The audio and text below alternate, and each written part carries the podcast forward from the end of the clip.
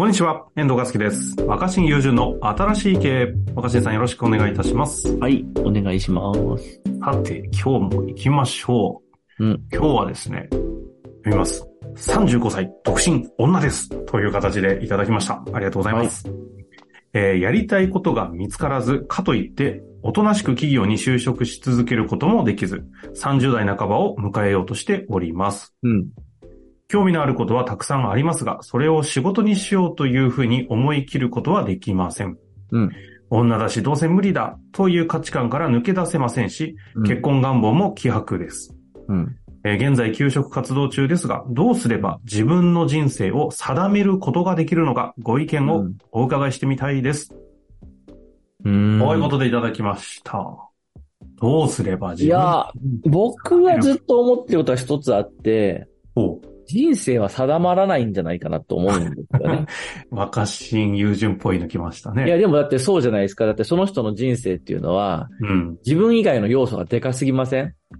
ああ、なんか前回につながりますね。あうん。のだって、うん例えばある会社に入るって言ったって、その、何年入社かによってどういう同期と一緒に働くかも変わってくるから、でも新卒で入るときに何年に入社するかって自分が生まれた年影響するから、うん。だから調整しながら何回か大学を留年して、この世代で入るとかはできなくはないけど、それやったところでどういう同期と出会うかも、自分が面接官するわけじゃないから選べないし、コントロール外ですね。うん、つまり、こういう会社に入るとこういう社会人になれるってことは絶対に決まってるわけじゃないから、あれはそうでしょ、同僚やその時の上司、配属された部署によって人生は全然変わってしまうんで、ってなるといくら狙ったところで、自分の人生ってのは定まらないんだと思うんですよ。でも、定まらないと人生不安で怖いからみんな何やってるかっていうと、まあ一般的には社会が作った、うんまあ、モデル。ああ。うん、だから、化された類型のまあまあまあ、新卒はこういうとこに入ってとか、はい、はい。うん転職するならこのタイミングでこれぐらいとか、まあ何歳ぐらいで結婚とか、うん、うん。ね、うん、年収いくらぐらいの人と結婚したならこういうとこに家を建てるみたいなモデルを、まあ、踏襲することによって、その自分では定められないから、社会的なモデルを取得することで定めた気になる。定まった気になるっていう。ことで安心を得ると。うん、うん、うん、うん。で、実際は定まらないんだけど、まあ、だから僕らの人生っていうのは、他人や社会の影響を受けてるわけだから、はい。社会の側のモデルを思いっきり踏襲すれば、ちょっとは、まあ、安定するよね。まあでも、事実ね、こう、大企業でいいねみたいな言葉とか、いい大学でっていうのはそういうことですもんね。まあまあ、例えば公務員になれば、うん。大体障害年収が計算できるし、はい、はい、はい。うん、まあ、どういうとこに配属されるかっていうのも、まあまあ予想できるじゃないですか、先輩見てれば。そうですね。うん。でもそれ嫌だって言ってるわけでしょ、この方は。そうですね。ただそれやだけど、じゃあ振り切れるかというと振り切れないとこもあると。まあ別に振り切んなくていいんだけど、やっぱりその定まらないんだと思う。だからもしかするとこの人勘違いしてて、社会的なモデルに乗っ取らずに生きていくためには、振り切って、これが私の生き方だっていうものを定めなきゃいけないって言ってるう。と思う。ああ、でも、あなるほど。さすがですね。うんその感じって、いや、逆に世の中に流布されてません？うん、だからそうじゃなく、その何歳だからそろそろ結婚とか、ね、独身女性で何歳だったらこういう仕事が理想的とか、そろそろこういう保険に入ってこういうことは備えてとかっていうのは、煩わしくて私は私なんだっていうんであれば、いや、私は私でいいんだけど、私は私って言葉、僕は僕、僕らしくって言葉が、何かをきっちり定めるっていうことだと勘違いしてると思うんだよ。ああ。私は私、僕は僕っていう人生は、何も定まらないってことだと思うんだよね。でもそうですよね。そこに問いが生まれるんで自分探しみたいな方に行っちゃうわけですよ、ね。そうそうそう。若新らしく生きるっていうのは、いわゆる定まらない、何も定まらない若新っていう人生を生きるんだよっていう。定まらない人生を生きてて、結果僕の人生になるわけじゃないですか。うん。だからずっと定まってないです、私は。なるほどね。この番組の本当ポイントですよね。そういう若人友人はなぜか定まったように見えるからみんな質問したいっていうね。まあまあ、それは定まってないけど、長く続けてるから、振り返ったら、結局その、僕をささ支えてるものは、結果としてできてますよ。うん。例えば今年僕、慶応の先生始めて、兼業だけどね。うん。兼業の教員として10年目なんですよ。マジ？そんな経ちました？だけど、もともと10年続くかどうかわからなかったうんし、まあやり始めてみたら、結果10年経ったってことによって、うん。あたかもそれが僕の人生の一つの軸だったかのように、振り返れば見えるし、アカデミックキャリアみたいに見えますからね。うん。まあ、あと、ニートたちとやってきた会社も、まあ、10周年、ちょうど10周年経ったんですけあの時同時ぐらいなんですかしたっけ？ああでも、まさか10年続くとは思ってなくて、あれほど不安定、何も見えない、未来が全く見えないものはなかったんだけど、うん。10年続いたから、あたかもそういうことをライフワークとして、ちゃんと定めて続けてきたかのように見えるだけなんですよね。まさにキャリアは輪立ちだという回がまあ、ありだましたけどね。結果ですよ。結果すべて街づくり政策も今年始めて10年。10年経ったから、なんか全部10年ですね。うん、テレビ出始めたのも10年前ぐらい。本当だ10年出続けてるからえ、えあたかもなんか定まってるよ。ように見えるだけで、始めた時は何一つ定まってなかったんですよ。うんうんうん定まらない人生を歩んでいく中で、結果的に残ったものが、その人の軸なんじゃないですか。最初に軸を決めるんじゃなくて。うん。で、それが怖いと。結果的にできる軸なんて待てないっていう人は、社会が用意したモデルにある程度従っていく方が楽だとは思います。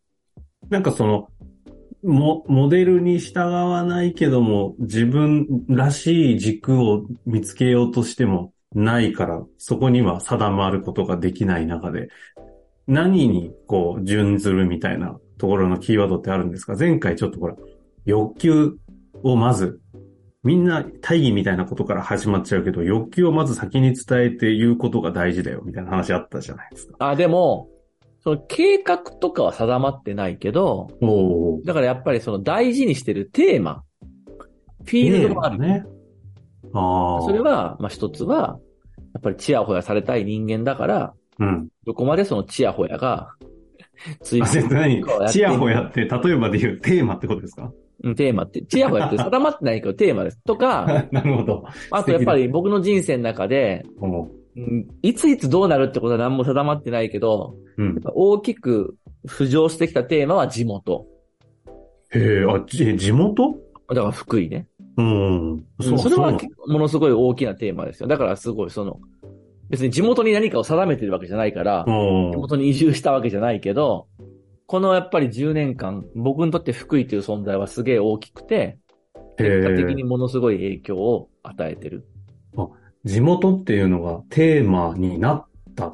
まあ、テーテーマ、テーマですかうんさ定めてないけどね、別にうね、ん。やってきたら結果二拠点生活みたいなのがうまくいって、うん振り返るとそこに軸が見えてきたかなっていう気はするけど、うん。面白いですねうん。テーマを持ってるからってねそうそう、プランとかうん。はないんだよ。プランとかはさ、でもなんかみんな定めるっていうと、プランを定めなきゃいけない気がしてるじゃん。計画を作らなきゃってなりますよね。じゃなくてなんかテーマぐらいがいいと。ああ、テーマっていい言葉だね。え、ちょっとどうなの？研究者だからあえて聞きたいんですけど、問題意識とか、なんか問題提起とかそういう言葉だとまたちょっとずれてくる全。然ないです。別にそのの。僕にとって、うん。地元とか福井っていうのは、福井を良くしたいってことじゃないんだよ。ただなんか福井がテーマになってる。地元っていうのはテーマになってるだけ。地元ってなんだみたいな、そういうようなことですか元をただ意識してるだけ。地元に、地元と関わっていこああ。うん。ああ。う。別に目標設定が、ね。何年までに福井でこうするとかいう目標設定があるわけでもないです。うん。好奇心ともまた違うんですか？好奇心は好奇心近いね。何に好奇心を持つかは、確かに近い。ああ、てか、そうだね。そうだね。いや、好奇心だね。あ。あ、そっち。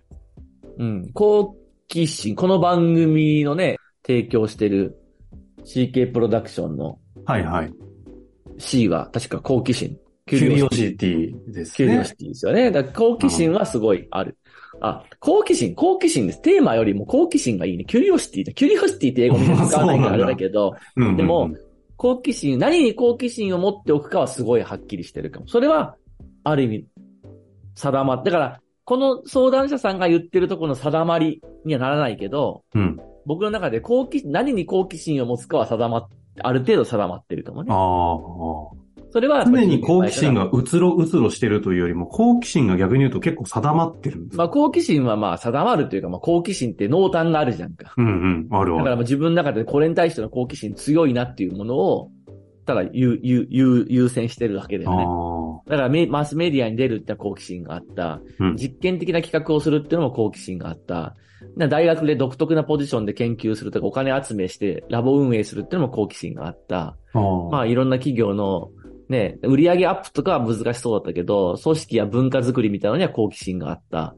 こうやって好奇心の向く方っていうのはすごく大事にしてきてると思う。確かに言われてみたら。ええこう、今度好奇心ってキーワード来ると、好奇心っていう概念の捉え方もまた独特そうな感じが、なんか好奇心ってうん一般的にはなんて言うんですか、こう、踊らされちゃって、あれもこれも興味あるけど、なんかどれもどっちつかずみたいなところで着地するものみたいなのって、なんか悪い意味で言うと結構あるような気がするんですけど。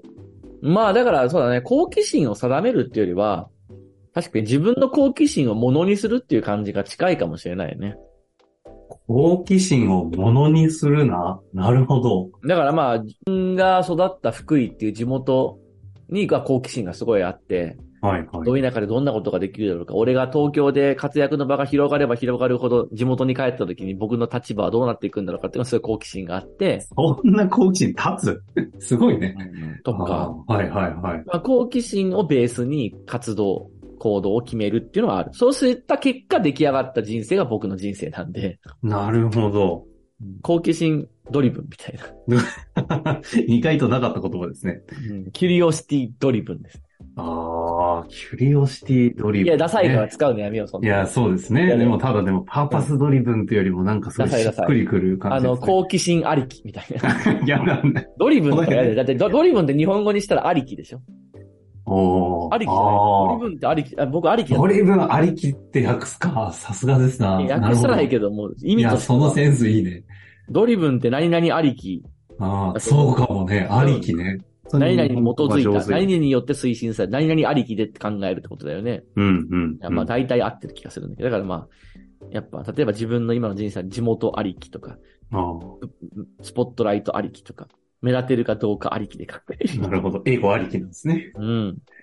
いやいや、なんか、収まりついたような気もしますが、またいろいろと好奇心については聞きたいところもありますので、ぜひね、はい。何か質問ありましたらいただいて一緒に考えていきたいなと思いますので、おはい寄せいただけたらと思いますということで終わりましょう。はい。ありがとうございました。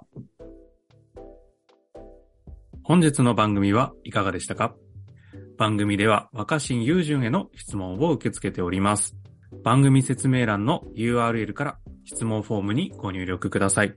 たくさんのご質問をお待ちしております。